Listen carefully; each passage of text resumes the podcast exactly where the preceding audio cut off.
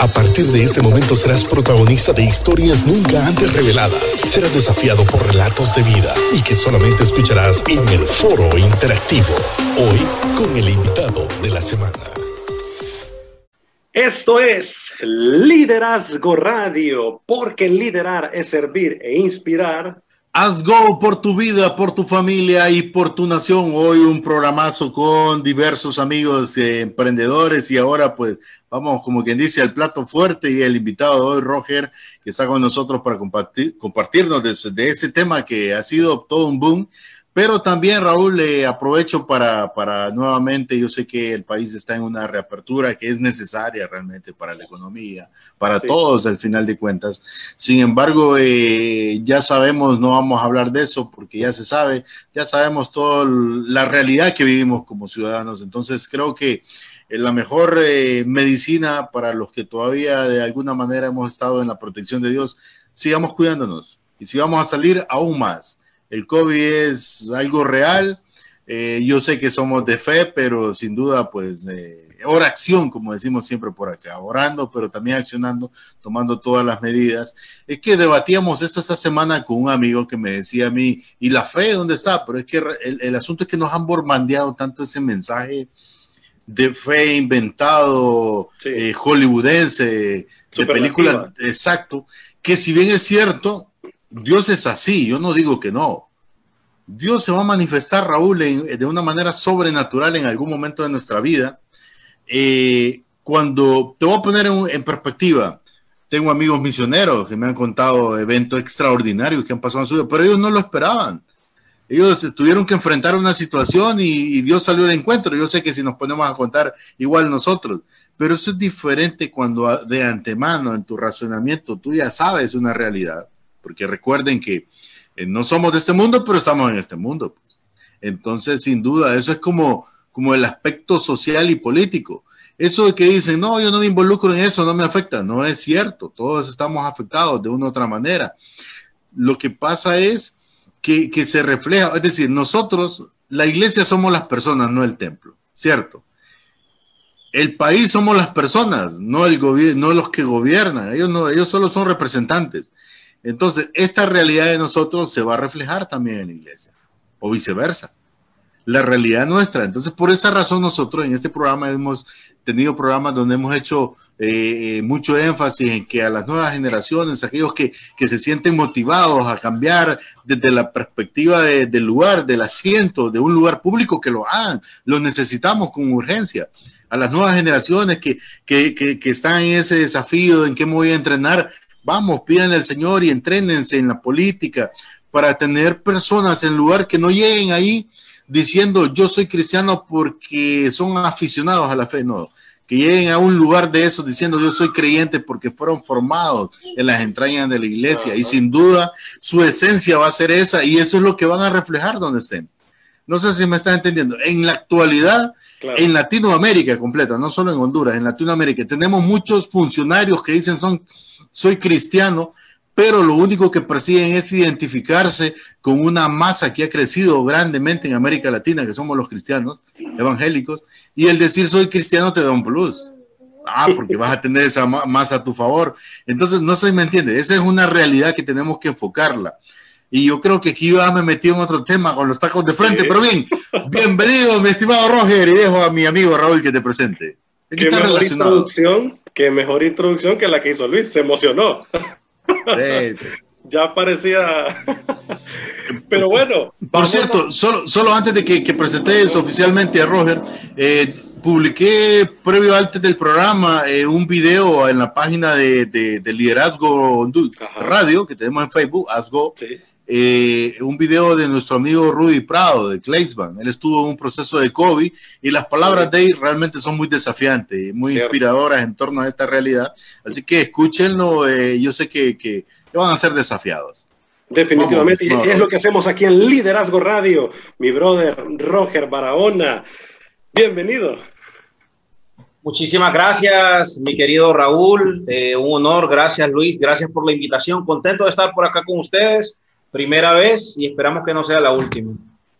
Así será mi querido Roger Barahona, cantante urbano, eh, ex integrante de GP for Jesus, ¿se acuerdan del dúo, verdad? Del dúo dinámico con Melvin y Rojas y, Melvin y Roger, ¿verdad?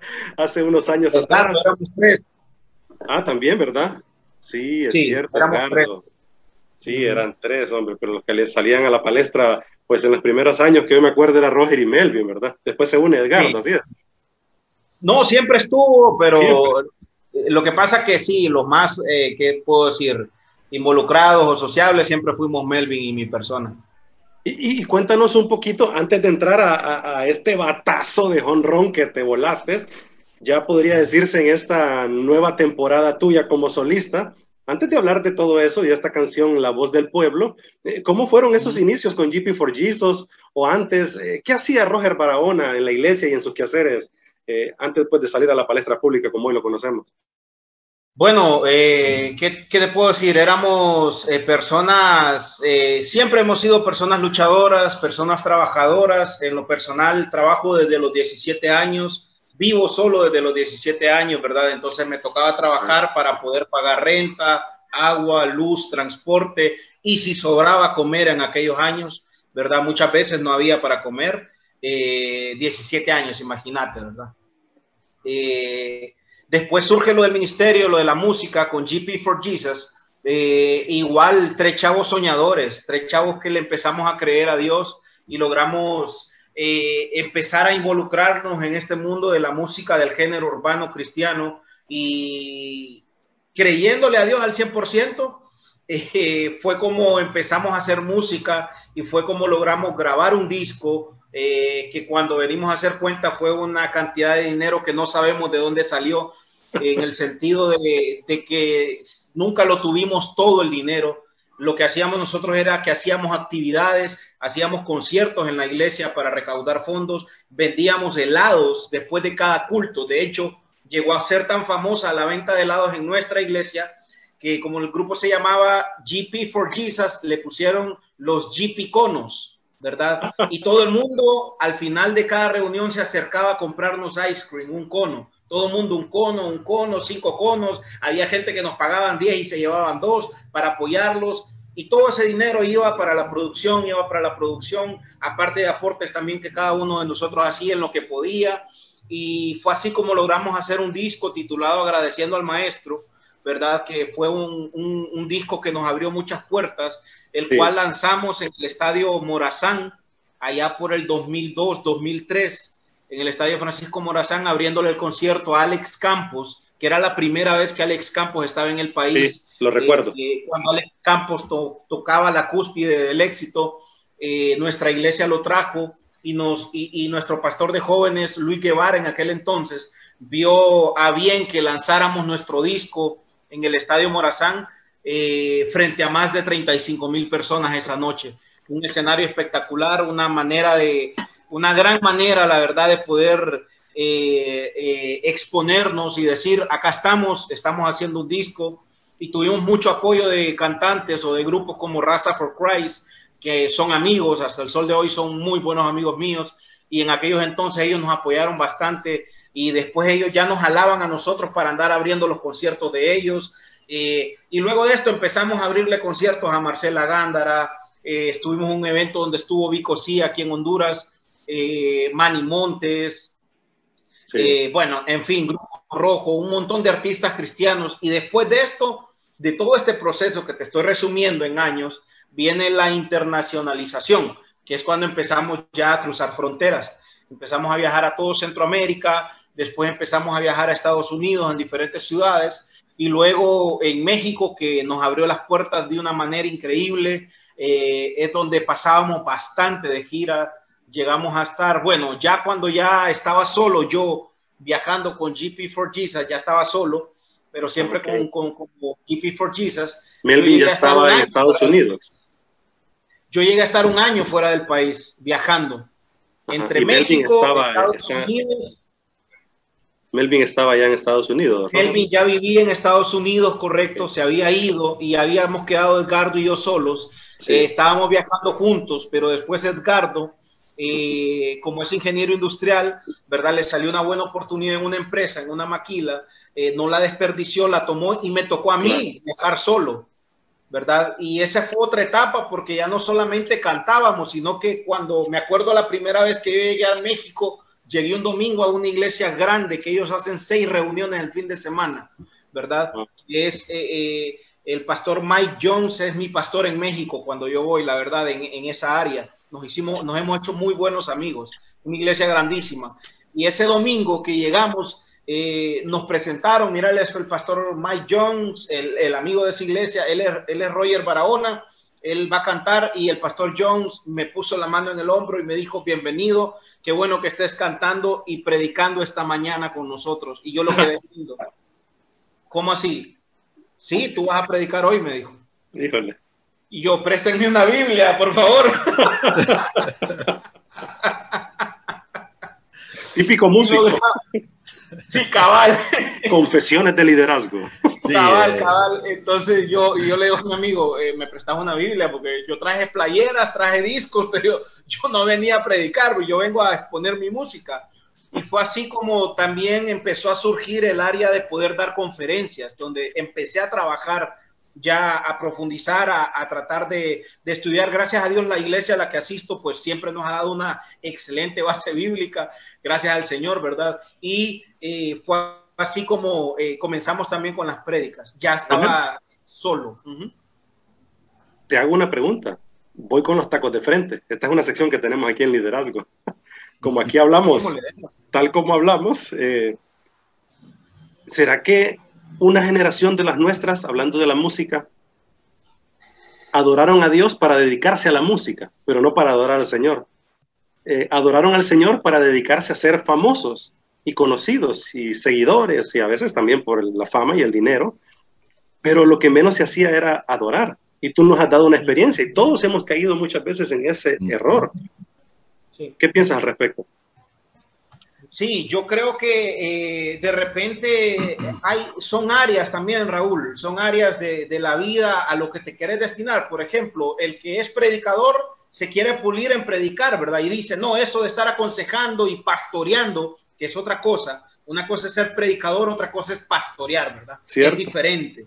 Entonces, yo no voy a estar lidiando con alguien que me llame y me dé un consejo. No, no, no. A mí déjenme leer la Biblia y yo predico, yo me paro a las masas y lo mío es predicar, ¿verdad? Entonces son, yo creo que son llamados, pero e, es un complemento al final, es un complemento. No podemos dejar a un lado de decir yo solamente soy cantante, yo solamente escribo canciones y yo solamente voy a cantar y voy a hacer el show, que a todos nos ha pasado, igual, también influye mucho la edad, ¿verdad? En aquellos años éramos jóvenes, teníamos cabello, pues, o sea, Imagínate, éramos más delgados, ¿verdad? Eh, pero eh, los años que vas creciendo y vas viendo la necesidad del pueblo de Dios, cuando Dios te llama a, frente a gente, ya sea cantar, ya sea predicar, ya sea pastorar, tenés que irte empapando de, de, de más material para poder ser versátil, para ser más útil en el Evangelio. Lo que pasa que a veces nos quedamos solo con la artisteada nos quedamos solo con, no, yo solamente soy, yo soy el artista, yo solamente canto. Eh, no, yo no, eso de, entonces, eso de predicar no va conmigo. Yo no, Dios no me llamó a predicar. Entonces, que me expliquen qué, cuál fue la gran comisión que Dios nos hizo, pues. Dios no dijo, vayan y sean artistas. Dios no dijo, vayan y sean influencers. Dios dijo, vayan y prediquen el evangelio. Si vas a ser un influencer, pero que influyas del evangelio de Dios a los demás. Entonces creo que es algo que vamos aprendiendo, Raúl. En el caso personal, me ha tocado irlo aprendiendo con el pasar de los años. Hoy pues ya tengo la necesidad y de hecho, si me preguntas hoy en día, Roger, tenemos poco tiempo, ¿qué quieres hacer? ¿Cantás o predicás? Yo te digo, dame el chance y dejamos una palabra en el corazón de la gente. Roger, le preguntaron a Todd White, ¿Han escuchado de Todd White? Sí, sí, sí, claro. Es este evangelista extraordinario, ¿verdad? Peludito, así, tipo Rastafari, ¿verdad? Búsquenlo. Está Todd White. Vean la vida de él. A Todd White le preguntaron una vez, ¿tú eres evangelista callejero? A lo que él dijo, no, soy un cristiano normal. Es normal que todo buen cristiano lleve el mensaje donde ande. wow, me impresionó. Es que eso es lo que deberíamos de hacer en nuestra vocación, ya sea ingeniero, arquitecto, aviador, albañil, eh, ama de casa, en nuestra vocación del día a día, nuestro llamado debe ser latente, el mensaje del Evangelio. ¿No te parece, Luis y Roger? Fíjate que eh, lo que tú has dicho es muy cierto, pero también estaba escuchando las palabras de Roger, su experiencia y tratando de, de capturar esa enseñanza que nos está dejando a través de su testimonio y vida. Yo creo que uno de los factores, Raúl, y tú que eres líder de jóvenes, que a veces eh, los mentores, eh, voy a involucrar yo para que nadie se sienta ofendido, eh, hemos, no es tanto que hemos dejado de hacer, sino que hemos hecho de más, y que nos enfrascamos, como bien dice un libro de, de Héctor Hermosillo, que está orientado a la mentoría de jóvenes, nos enfocamos más en cómo va a sonar nuestro mensaje, en cómo lo vamos a adornar y cómo voy a salir yo. ¿Qué realmente, qué es lo que yo voy a impartir? O sea, es decir, en el caso de la predicación, en el caso del que canta música inspirada, todavía más, porque al final, eh, eh, con lo que eh, Roger nos está contando de su experiencia, sin duda, eh, quizá él nos cargaba la Biblia así como, como, como quizá ahora que ha desarrollado un proceso normal, estaba en la adolescencia y todo, todos pasamos por ahí. Sin embargo, yo estoy seguro que en todo ese proceso siempre surgió alguien que decía, hermano, yo estaba escuchando tu canción y ese mensaje impactó mi vida. Y eso sucedió. ¿Sabes cuál es la diferencia? Que Roger tenía dos opciones. O se adjudicaba ese crédito, pucha, qué buena música la que hacemos. O se daba cuenta que solo somos vasos eso. Y que aunque nosotros nos equivocamos, Dios no se equivoca. Y Dios siempre va a hacer que la palabra de Él prevalezca. Por eso su palabra dice que el cielo y la tierra iban a pasar, pero su palabra permanece para siempre. Entonces yo creo que tanto que predica como el que canta, en este caso como Roger, cuando ya tiene claro esa esencia, que somos, somos un medio, entonces pasan estas cosas asombrosas. Eh, no sé qué piensas tú al respecto, Roger. Se trata del mensaje no tanto del mensajero. Roger. Yo, yo creo que al, pasar de los años que uno va adquiriendo madurez, conocimiento en todo sentido, ¿verdad? Eh, vas creciendo, vas madurando, vas enfocándote, ¿verdad? Vas, eh, vas teniendo un mejor norte a dónde dirigirte o cómo hacer las cosas. Eh, el, el, mensaje es el, el, importante, no el mensajero, pero algo que yo como cantante, artista, como me quieran etiquetar, la verdad, eso, eso es lo de menos. Eh, hablo por las etiquetas de la gente, ¿verdad? Eh, eh, perdón, estaba viendo, tenemos la, gracias a Dios por todo esto, tenemos las redes con mensajes a cada momento, pero... Saturado. Increíble, gracias a Dios. Es por el mensaje. Yo, yo creo que la, la, la realidad también tiene que ser bueno, en la experiencia mía es buscar la calidad, ¿verdad? La calidad de tratar de transmitir de la mejor manera, de la, de la, si tenemos los recursos para hacer las cosas de calidad, hagámoslas, ¿verdad? Hagamos las cosas bien. ¿Para qué? Para que tengan un mayor impacto a las personas, para que sea más gustoso, para que sea más visible, para que el mensaje sea más receptivo para la gente. ¿Qué pasaría si, por ejemplo, agradeciendo al maestro que es el álbum que hicimos, hubiera sido un álbum que decimos es para la gloria del Señor, que es donde los cristianos nos refugiamos muchas veces. Yo canto feo, pero es para la gloria de Dios, hermano. Entonces, aguánteme que yo le reviento el tímpano. O sea, y es que yo así predico, así como predica aquel, ¿verdad? Que cara de no sé qué, y que es que yo así soy, ¿verdad? O sea, eh, eh, siempre hay que filtrar. Eh, una de las cosas que, que, que Rick Barrigar, Rick, Rick eh, no recuerdo el apellido del pastor este de Perú, buenísimo, pero él habla de... Ah, Robert. Barrigar. Robert Barrigar, correcto, Rick le estaba poniendo. Robert Barrigar dice que necesitamos utilizar muchos filtros para poder como iglesia, como evangelio, porque lo que mencionaba Luis al principio, la iglesia no es las cuatro paredes y esta pandemia los exhibió, como dicen, ¿verdad? La iglesia no es eso, la iglesia somos nosotros. Entonces, para que todo sea con éxito hay que filtrar las cosas. Hay que filtrarlas para que al final llegue un producto de calidad y éxito para que la gente lo pueda consumir y pueda decir, los cristianos hacen bien las cosas. Cierto. Y Roger, este fue un batazo de Honron, la voz del pueblo. ¿Con esto comienza oficialmente tu, tu camino como solista o, ya lo habías hecho? O ¿Hacia dónde va el sentido? ¿Y cómo nace la canción, Roger? Ok, la verdad que con el tema, eh, les voy a ser honesto, eh, estábamos queriendo retomar la música, ¿verdad? De hecho, hay una canción, hay un tema aún con, junto a Edgardo que ha estado muy pegado tanto aquí en Logos como en otras radios cristianas que se llama Nada me faltará, la gente lo pide, sigue pidiendo otros temas como Siente, lo que es como GP for Jesus. Eh, eh, este tema, eh, después de un silencio, después de un tiempo en el que no estaba haciendo música ya como solista, sale del alma, sale del corazón, sale de un ciudadano común y corriente, un, ciudadano cansado, fastidiado de la corrupción, como un ciudadano fastidiado del silencio, porque cuando, cuando eh, nos callamos, también inconscientemente nos volvemos parte de la corrupción, ya sea por temor, ya sea por eh, eh, eso no me conviene, ya sea con el típico que el cristiano dice solamente oremos, pero no accionamos. Entonces, este tema sale del alma, sale del corazón. Eh, cuando lo escribimos, yo este tema lo escribí un día sábado como hoy, en una tarde como hoy, calurosa de hecho.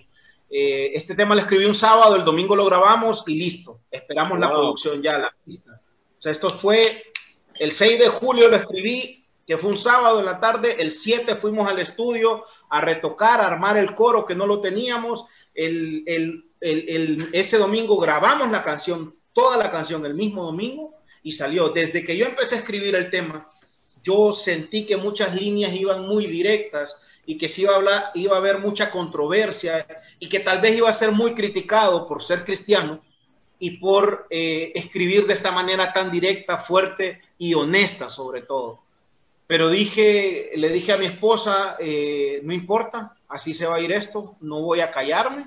Si los demás se quieren callar y yo tengo que ser el pionero, pues yo voy a alzar mi voz como cristiano. Eh, realmente pensé que iba a haber mucha crítica negativa, les voy a ser honesto. Jamás pensé cuando grabé, nunca pensé y dije, esto se va a hacer viral, esto va a ser un hit, esto va a tener éxito. No fue el afán de escribir la canción, solamente la escribimos como un ciudadano normal y como un cristiano. Eh, mi sorpresa es cuando yo lanzo el tema. Mi sorpresa es una semana ahorita que tiene el tema y ver cuántos K de reproducciones tienen las diferentes redes y ver cómo otras páginas lo han bajado y lo han subido eh, y cómo otras páginas lo están compartiendo y cómo políticos ya se han acercado, ya me han escrito por Instagram, por Facebook, felicitándome y haciendo otro tipo de pláticas sobre la producción. Entonces, yo creo que cuando hacemos algo del alma, del corazón y guiado por Dios, eh, eso es lo mejor, lo que podemos expresar en un tema. Eh, nunca pensé que fuera un hit, que fuera algo viral, un éxito. Sí es un regreso para mí en la música después de mucho tiempo de silencio o de estar solamente con Jippy. Eh, es una nueva etapa y hoy estoy sorprendido porque qué manera de volver, la verdad. ¿Y, qué te ha dicho Melvin o Edgardo, tus compañeros de GP4? Ah, no, eh, de hecho Melvin me llamó esta semana que pasó, estuvimos platicando eh, me, felicitó por el trabajo, la letra, por la producción visual muy buena, asombrado. Edgardo, no digamos también, ¿verdad? Edgardo eh, a cada rato está pendiente. ¿Cómo va el asunto? ¿Cómo va la... ¿Y, quién más lo hace? Siempre está pendiente porque somos muy buenos amigos, siempre. La amistad siempre está. Entonces está muy pendientes del proyecto, del trabajo, muy contentos y asombrados también, ¿verdad? De la, de la manera de escribir ahora, que es diferente a la que estábamos. Es que para lo rápido que lo escribieron, produjeron y salió, eh, es muy buena la canción, la lírica, eh, la ritmia, como se le dice, ese beat que tiene, ¿verdad? El rap, el hip hop y todos esos estilos urbanos. En, un, en un, mes, en un mes la escribimos, la grabamos, la produjimos y grabamos el video en un mes. Wow. Excelente, extraordinario. ¿Y en qué momento vamos a compartir la canción, mi estimado Raúl? ¿Será que antes de la pausa un toquecito para que la gente ya la escuche? ¿ah? Sí, sí. El productor, ingeniero Luis Gómez. Ahí está en cabina, mírenlo. Véanlo. lleno de controles y de... Pero ahorita es el ingeniero Elías que no se mira, o sea, está como fantasma escondido. Yo creo que Elías se fue a comer como loco a Roatán. y a comer mango o se fue con Cristian a millones de dólares han desaparecido de los fondos del Seguro Social de Honduras. Que ubica a Honduras con el índice más alto de corrupción en Centroamérica. Suena de fondo la canción, La voz del pueblo. Bendiga Dios la pródiga tierra en que nací.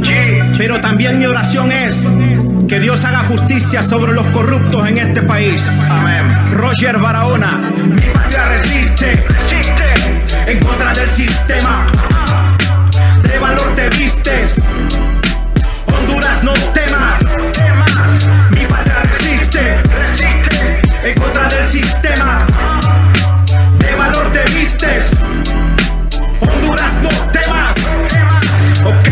Tráigame papel y lápiz, comienzo a escribir. Del corazón voy a sacarla, me tendrán que oír. Yo represento al pueblo, la voz de los que andan a pie, trabajadores que no deben favores al gobierno. Sí, sí, realidad que hace mucho estamos viviendo. Han saqueado, robado, metido, herido al pueblo. Por eso hoy de frente contra los corruptos vamos. Ajusta el cinturón porque empezamos. Aquí el problema es que la solución está en las manos del problema. Ministros ignorantes que no saben nada del tema. Pretenden engañarnos con su discurso barato y esa técnica la conocemos hace rato. Aprueban leyes solamente para su favor, cubriendo las espaldas del narcodictador, señalado por la Corte Sur de Nueva York con el hermano condenado por traficador. Mi patria resiste, resiste en contra del sistema. De valor te vistes, Honduras no temas. Mi patria resiste, resiste en contra del sistema de valor te vistes. No temas. ¿Y quien dijo miedo? Te voy a explicar. Miedo dijo aquel que su renta no puede pagar. Miedo tiene aquel que perdió el trabajo y comida a la mesa de sus hijos hoy no trajo. Miedo tiene el enfermo que se siente mal y que sabe que no hay insumos en el hospital. Pena ajena te debería dar salir con el puño en alto y preguntar. El pueblo está cansado, pero algunos con la bolsa solidaria se han callado. Está comprobado, el honor de muchos con 50 lempiras lo han comprado. Pregunto, ¿no están afectados? Protestan para que abran los templos, pero ante la corrupción hicieron ojos ciegos, vendiendo profecías por cierto dinero. Se juntaron con corruptos y corruptos se volvieron. Le recomiendo que lea Mateo 21. Si el maestro estuviera, no quedaría ninguno. Mercenarios del reino se equivocaron del rumbo, le negaron la verdad a un país moribundo. Pero ya despertamos y su juego aquí se acabó. Esta patria es de Cristo, no de la corrupción. La justicia divina viene como un ventarrón. Mayday, se les cayó el avión. Mi patria resiste, resiste en contra del sistema. De valor te vistes. Honduras no temas.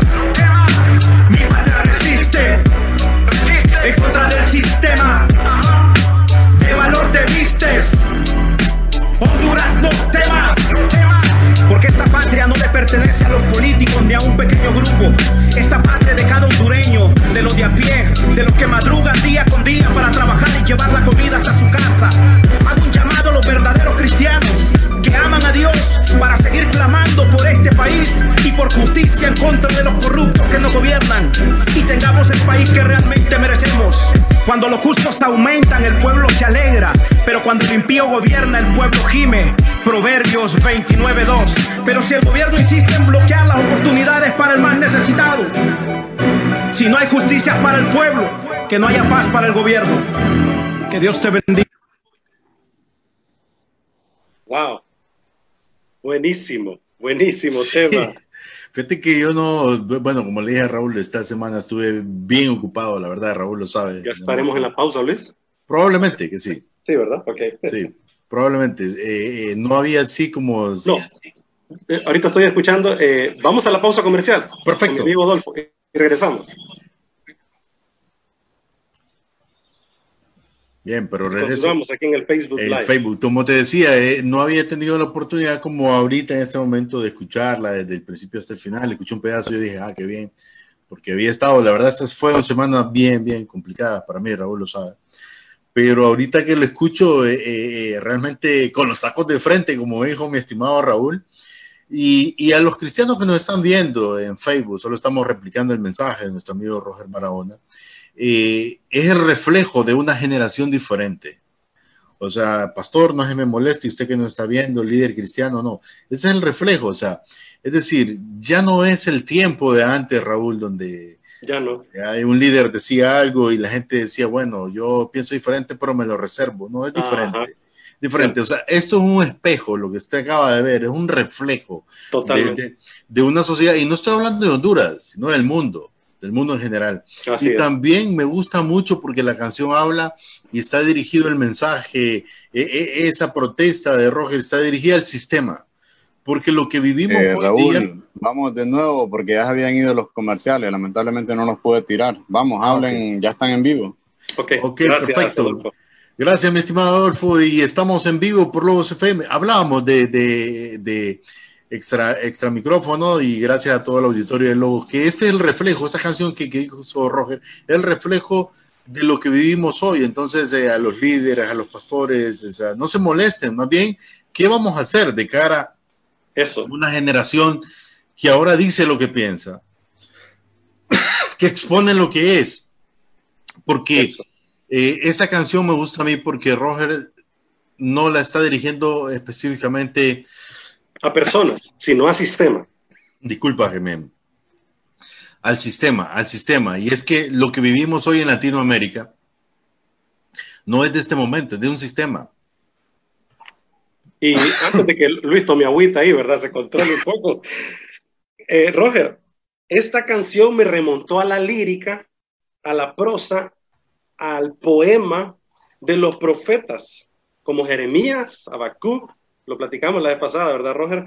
Eh, Amós, Abdías, tipos creativos, eh, tipos que hacían performance, con lo que decían y con su mensaje, con el mensaje que se les dio. No lo escondían, como dice Luis. Hay una voz ahora que se está levantando en el mundo entero y esa voz es las nuevas generaciones. Ya no lo callan porque ahora las redes sociales es el medio para levantar la voz hoy en día. Así que recordemos también que el género hip hop rap nace allá, pues en el Bronx, eh, como una forma de levantar la voz por el, el, sistema que está oprimiendo a la gente. Y eso hace muchos años atrás, pero vemos que el sistema sigue oprimiendo a la gente. Así que la gente está gritando por justicia, ¿no te parece, Roger? Sí, eh, la verdad que eh, he recibido llamadas de pastores felicitándome, iglesias han compartido la publicación y esto me llama bastante la atención porque están entendiendo el mensaje que estoy dejando a través del tema, ¿verdad? Esto me llama bastante la atención. Lo que ha pasado en nuestro país, hablando específicamente, es que nos han eh, eh, seccionado por un grupo de corruptos, por un grupo de los que han vendido la profecía, por un grupo de los que han vendido la palabra al mejor postor, por un grupo de los que por quedar bien con un favor político o por aspiraciones han callado, pero no todas las iglesias así. A mí he estado en varias entrevistas seculares, eh, eh, hablándolo en, el término cristiano, de diferentes medios esta semana. Y cuando me preguntan sobre este tema, yo les digo, yo tengo que pedirle perdón a la gente como cristiano. Porque mm. lo que están viendo de los pastores, lo que están viendo de los líderes, de los, de los, líderes que influyen, no representa a Dios y no representa a los cristianos. Y como cristiano les pido perdón como hijo de Dios les pido perdón, esto no es Dios. Dios jamás va a estar a favor de la corrupción. Dios nunca va a avalar lo negativo. Entonces, hemos tenido que hacer ese trabajo y Dios está abriendo tal vez esta plataforma con, esta, con este tema para poder hacerlo. Y me llama la atención que el, mensaje está claro, está entendible, creo yo, está muy específico, está muy directo. Y si alguien, como decía Luis, eh, se ofende, si alguien se siente mal, pues con toda la sinceridad, como me ha caracterizado, y tal vez toda la polémica con la que se ha armado a través del tema, eh, si usted se molesta, entonces es por algo. Si usted se molesta como líder religioso, entonces eh, revísese, vea si no es usted uno de los que está a favor de lo que Dios no está a favor. Fíjate que me remontaste a una de las predicaciones más notables de Martin Luther King, pastor que llevó a oprimir, ¿verdad? A quitar la opresión, perdón, del pueblo negro en Estados Unidos. Y Martin Luther King, precisamente por lo que tú dijiste, él en una de sus predicaciones dijo, los cristianos, la iglesia, es la conciencia social de los pueblos, es la reserva moral de la sociedad. Y la pregunta, como tú la hiciste, ¿está haciendo eso? Hoy tú como cristiano, como iglesia realmente estamos siendo la reserva moral, la conciencia social de nuestra gente, Roger. Sí, yo, yo creo que no hemos estado haciendo el trabajo. Una de las cosas que me, me prendió, no sé si en, en, celo divino o en rabia divina, como le quieran llamar, eh, fue haber visto un grupo de pastores protestando para que abrieran los templos en medio de esta crisis. Pero este país tiene más de 10 años de corrupción y nunca han alzado la voz, nunca se han atrevido, nunca se han llenado de valor para salir a las calles para decir, somos el 51% de cristianos en este país. ¿Se imaginan si ese 51% de evangélicos saliéramos a protestar, no con una bandera política, porque mi, mi, tema no es político, quiero aclarar. Mi tema es contra la corrupción, contra el sistema, como bien lo mencionaba Raúl. ¿Se imaginan el impacto que pudiéramos causar como evangélicos, como cristianos, que realmente nos levantáramos contra un sistema de corrupción? estas cosas cambiaran. Pero preferimos callar porque si hablamos contra la corrupción, nos llega el SAR a la iglesia a investigar. Porque si hablamos contra la corrupción, nos mandan a callar. Entonces, pero como mis, mis necesidades, pero como mis eh, asuntos personales quizás, como mis intereses se han visto afectados, entonces yo quiero que me abran el templo ahora. Ajá, pero aquí hay corrupción, aquí hay narcotráfico, aquí hubo una reelección ilegal, señores. No nos hagamos los ignorantes. Y no dijimos nada, mire, calladitos. Los evangélicos, no, eso Dios se va a encargar. Luis, y mucha gente dice, ¿Y esto qué tiene que ver con la iglesia? Todo lo que estamos viviendo sí. como sociedad. Tiene que ver todo, señores. Sí, fíjate que yo, yo Roger, eh, entiendo o sea, tu, tu, tu, tu, emotividad en el tema y todo. Sin embargo, eh, solo quiero rescatar lo, de lo mismo que estás hablando y hacer referencia, aquí vamos a citarnos como en los libros, ¿verdad? A la reciente plática que tuvimos con el doctor Raúl Saldívar, que hizo un estudio muy profundo acerca de cómo estamos la iglesia y es que esa bandera de que somos el 50% o más, nos la han vendido y nos la han vendido mal. El reflejo está que si lo fuéramos, otra cosa, otra historia fuera en nuestro país. Otro y, país otra, y otra historia no es porque no es cierto ese número. Entonces, como ese número no es real, tenemos mucho trabajo que hacer los cristianos. Tenemos mucho trabajo que hacer con las generaciones que, emergen, que emergen, mi estimado Raúl.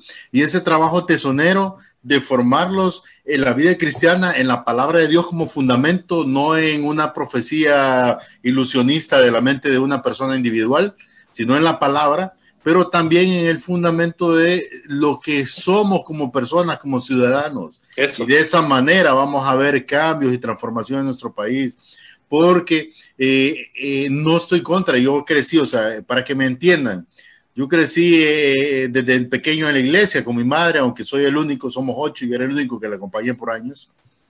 Y, y, yo entiendo lo sobrenatural de Dios, hasta en las cosas pequeñas. O sea, mi madre fue un ejemplo de eso, Raúl. O sea, sí. yo he, he, sido testigo de milagros sobrenaturales en mi vida, cosas que van más allá de lo que uno puede ver. Existe sí. real, yo no soy contrario a eso. De hecho, ha sido una experiencia en mi vida, pero también entiendo que los cambios sociales, socioeconómicos, van desde adentro, desde nuestras entrañas, porque mi experiencia con Dios, oí bien lo que voy a decir, Raúl, mi experiencia con Dios, mi experiencia de milagros con Dios no definen el termómetro, termómetro de qué cuán cristiano soy. Porque esto es un día a la vez si hoy fui bueno, mañana empiezo de, de cero la historia. Pero los cristianos eh, vamos persiguiendo esa burbuja y todo eso, y de pronto eh, tú te encuentras a muchos predicadores que antes de predicar te tiran todo el repertorio de cuántos milagros han hecho y todo, cuando realmente ellos no hicieron ni un milagro, fue Dios. Sí. ¿Me entiendes? Sí, o sea, poniéndolo en perspectiva.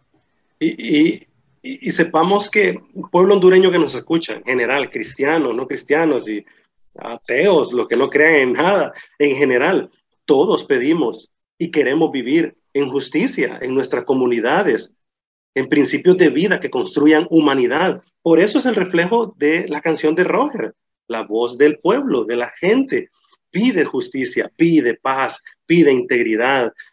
Pero aquí voy con los tacos de frente para todos los que nos están escuchando y sintonizando y conectados.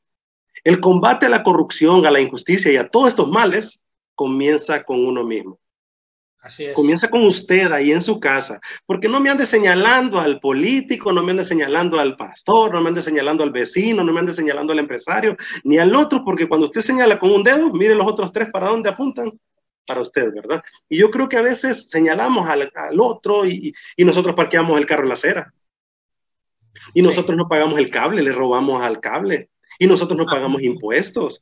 Y cuando se trata de hacer el, balance de nuestra empresa, hacemos doble contabilidad. Entonces, el combate a la, a la, corrupción y a todas estas situaciones comienza con uno mismo. Como tú dijiste, Luis, comienza en el combate aquí interno, al corazón, y no a la persona como tal. ¿No te parece, Roger?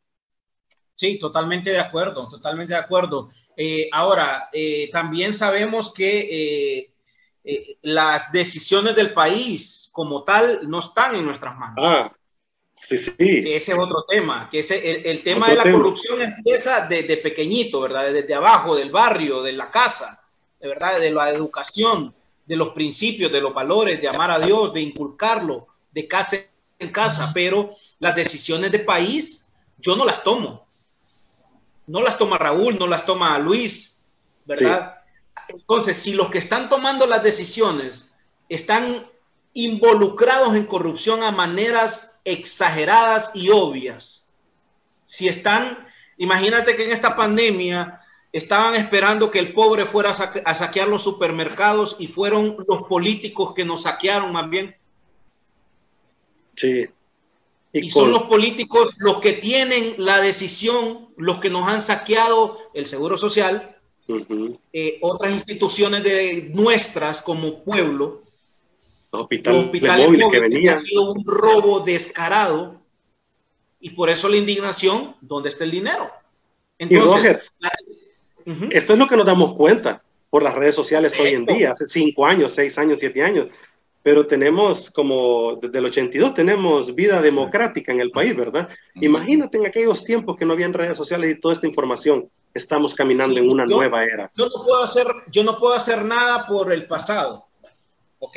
Yo no puedo hacer nada por lo que ocurrió en otro periodo, yo bueno, tal vez me enteré, no me enteré, no tenía voz, tal vez no tenía conocimiento, pero hoy, como Roger Barahona, recién cumplidos ayer 34 años de edad, como alguien pensando, yo puedo tener opinión y por eso sacamos la voz del pueblo.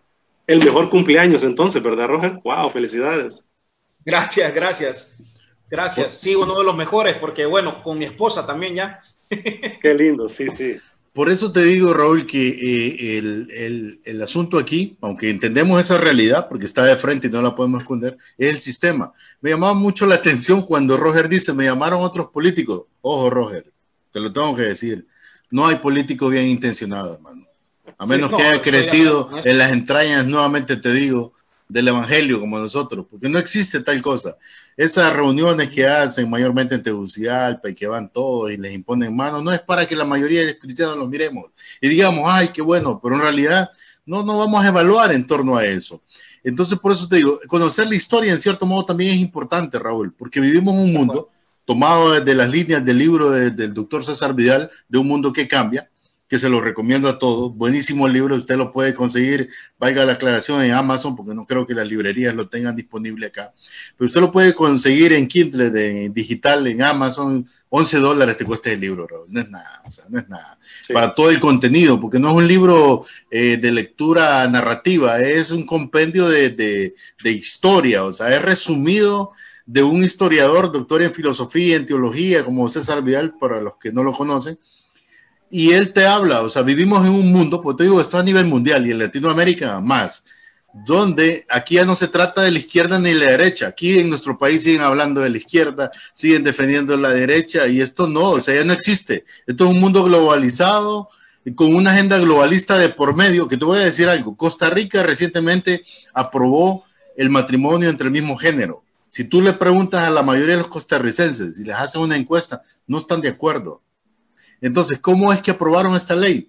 ¿Sabes qué es lo que pasa, Raúl? Que la agenda globalista tomó países de referencia, en este caso como eh, eh, Costa Rica, pues ha sido como el que da la cara por Centroamérica en cierta medida, era como referente, como lo es en Sudamérica, Argentina, Chile, y ahorita durante la pandemia el Fondo Monetario Internacional aprovechó como una medida la deuda, es decir, el endeudamiento que Honduras está teniendo en el presente, hablando del gobierno presente, no nos ayuda en nada a los cristianos, porque cuando la agenda globalista quiere imponer el aborto o la ideología de género, no nos van a preguntar, simplemente lo van a imponer por una deuda. Eso es lo que están utilizando en Latinoamérica para imponer todo este tipo de ideas que quieren globalizarlas. Entonces te das cuenta, hay que profundizar en las líneas de la actualidad, pero más allá de lo que fue la derecha o lo que es la izquierda. Este es un mundo cambiante.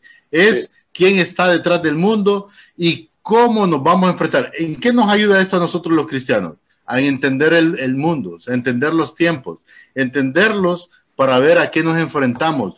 Ahora, hago la aclaración no estoy hablando yo de, la venida de Cristo ni, eso. Ese tema en hecho está clarito. Cuando Jesús los discípulos le preguntan a Jesús referente, él dijo, no, no les compete a ustedes entender los tiempos. O sea, tiene una misión, conquistarlo. Yo digo, nosotros nos compete este momento, este tiempo, entenderlo para saber cómo conquistarlo, porque es ese mundo que nos estamos enfrentando. Cierto. ¿Tú querías decir algo, Roger? Sí, aportando a lo que dice Luis, entonces la iglesia, ¿qué va a hacer ante una agenda global? nos vamos a quedar callados. ¿Cuál va a ser nuestra labor? Sí. Ahora, quiero aclararte, Roger, que existen dos términos. ¿va? Una es la globalización, que es que Papicar produce esos deliciosos aperitivos y los, comemos aquí y los pueden comprar en China. Eso es una cosa. Pero la agenda globalista está separado de ese término. Es algo más profundo. Entonces ahí es donde nos estamos dirigiendo. O sea, la agenda globalista por eso Martin Luther King tenía razón, somos la reserva moral, somos la esperanza del mundo, decía Bill Hybel, mientras esté la iglesia aquí, hay esperanza para todo lo que está ocurriendo. Así que utilicemos nuestros talentos, Roger, y tú lo estás haciendo. Utilicemos nuestras habilidades. Usted es cocinero, hágalo con excelencia, pero haga el pastel creando humanidad, construyendo humanidad. Si usted hace música, haga la música construyendo humanidad. Si usted es carpintero, la profesión que tenga, la vocación a la que Dios lo encomendó, hágalo llevando esperanza. Y Lidia Santos te manda saludos, eh, Roger, te manda saludos, Daniel Asensio desde La Esperanza, dice éxitos y bendiciones. Eh, Ludwig Well, de Ludwig, dice, pregúntale a Roger si al ver el éxito de Rude Boy le doy un empujón a su tema, dice. Solo te digo algo rápido, Raúl. Yo creo que Roger es el reflejo, y aquí, ojo, este mensaje va para los líderes, para los mentores cristianos. Roger es el reflejo que el arte, la cultura, eh, los dramas, la dramatización, la música, no debe de salir de la iglesia. Es el medio que tenemos disponible para conquistar este mundo, del cual es la misión de la cual estamos hablando pero hay quienes lo reemplazaron totalmente y no podemos reemplazar estos elementos de la cultura para poder conquistar este mundo. Eh, ¿Qué piensas de este pensamiento, Roger, de un teólogo, antes de que eh, nos des tu comentario? Eh, decía él, no puedes separar adoración y justicia, porque alguien podría decir, pero que estamos hablando, la adoración es adoración a Dios. Aleluya. Ah, sí, vamos a orar a Dios, tiene que ver con Dios y nuestra espiritualidad, porque nosotros nos vamos al mundo y más allá del sol. Esta tierra se va a quedar aquí, se va a destruir. Ese es el mensaje que mucha gente se ha creído y nos han dado. Y por eso desconectan adoración, lo celestial, con justicia, lo terrenal. Pero este teólogo decía, no puedes separar adoración y justicia, porque contiene las dos grandes verdades, los dos grandes mandatos de la humanidad. Adoración tiene que ver con la relación con Dios y justicia, cómo nos relacionamos con otros. Adoración sin justicia es un engaño. ¿Qué te parece? Estoy, estoy en total acuerdo. Eh, miren, el tema, lejos de cualquier comentario negativo que de hecho no he recibido y es lo que me tiene, les soy honesto, me tiene muy asombrado. Interesante. Muy asombrado. La aceptación ha sido increíble. Pero si usted, como tal vez eh, lo que mencionaba vos, Raúl, eh, estás ahí como que no, pero los cristianos no pueden protestar. Los cristianos estamos solo para orar y estar en el templo y adorando al Señor. A Dios no le gusta que usted alce su voz. Entonces, mm. vámonos a la Biblia. Si usted mm. quiere ejemplos de gente que se rebeló con el sistema, vámonos a las parteras allá en Egipto, cuando, eh, cuando dieron la orden de que mataran a todos los varones. ¿Qué hicieron las parteras? escondieron a los niños y se callaron, se rebelaron contra un sistema. ¿Quieren más ejemplos bíblicos? Vámonos a Sadrach, Mesach y Abednego. Mm. Cuando esta imagen aquí se suenen todos los instrumentos, aquí todo el mundo se va a hincar y va a adorar. ¿Qué hicieron mm. estos tres? Se quedaron de pie, se mm. rebelaron, los mandaron a, un, a una fosa, a un horno para incendiarlos y matarlos. Y ahí vimos un milagro. O sea, ya, ya se le olvidó de eso quiere más ejemplos todavía. Vámonos a Jesús. ¿Qué les decía Jesús? Hipócrita, fariseos, sepulcros blanqueados. Pero nosotros como cristianos del 2020, no, eso no le agrada al Señor. No diga eso. lo llaman protestantes. No, vos dijiste la clave, Raulito. No diga eso, hermano. A Dios no le agrada. No sea, no se convierta en alguien espíritu flautico, por favor. Sí. Conviértase en alguien cristiano pensante y consciente por su sociedad, por su familia, por su comunidad y por su país. Amor a esta patria, amor a Dios y amor al prójimo. A Dios le importas y a Dios le importa. Porque la justicia es la ocupación de Dios. Jehová Sidkenos. Así es. Sin duda, mi estimado Raúl. Yo creo que como cristianos, uh, poniéndolo en perspectiva terrenal, ¿verdad? Y alcanzable, nuestra misión, como dice la palabra, es ser pacificadores, pero esos pacificadores, eh, porque es un término contrario quizá a lo que has estado hablando, si lo, si lo interpretas desde la literatura, pero es un concepto que te estoy dando. Somos pacificadores, pero como pacificadores tenemos que involucrarnos en la palabra para ser todos, todos tenemos esa demanda de ser apologetas de la palabra de Dios. ¿Qué es la apología? Es la defensa del Evangelio. Me gustaba mucho un término que escribió Josh McDowell en, el libro que se llama Evidencia que existe un veredicto.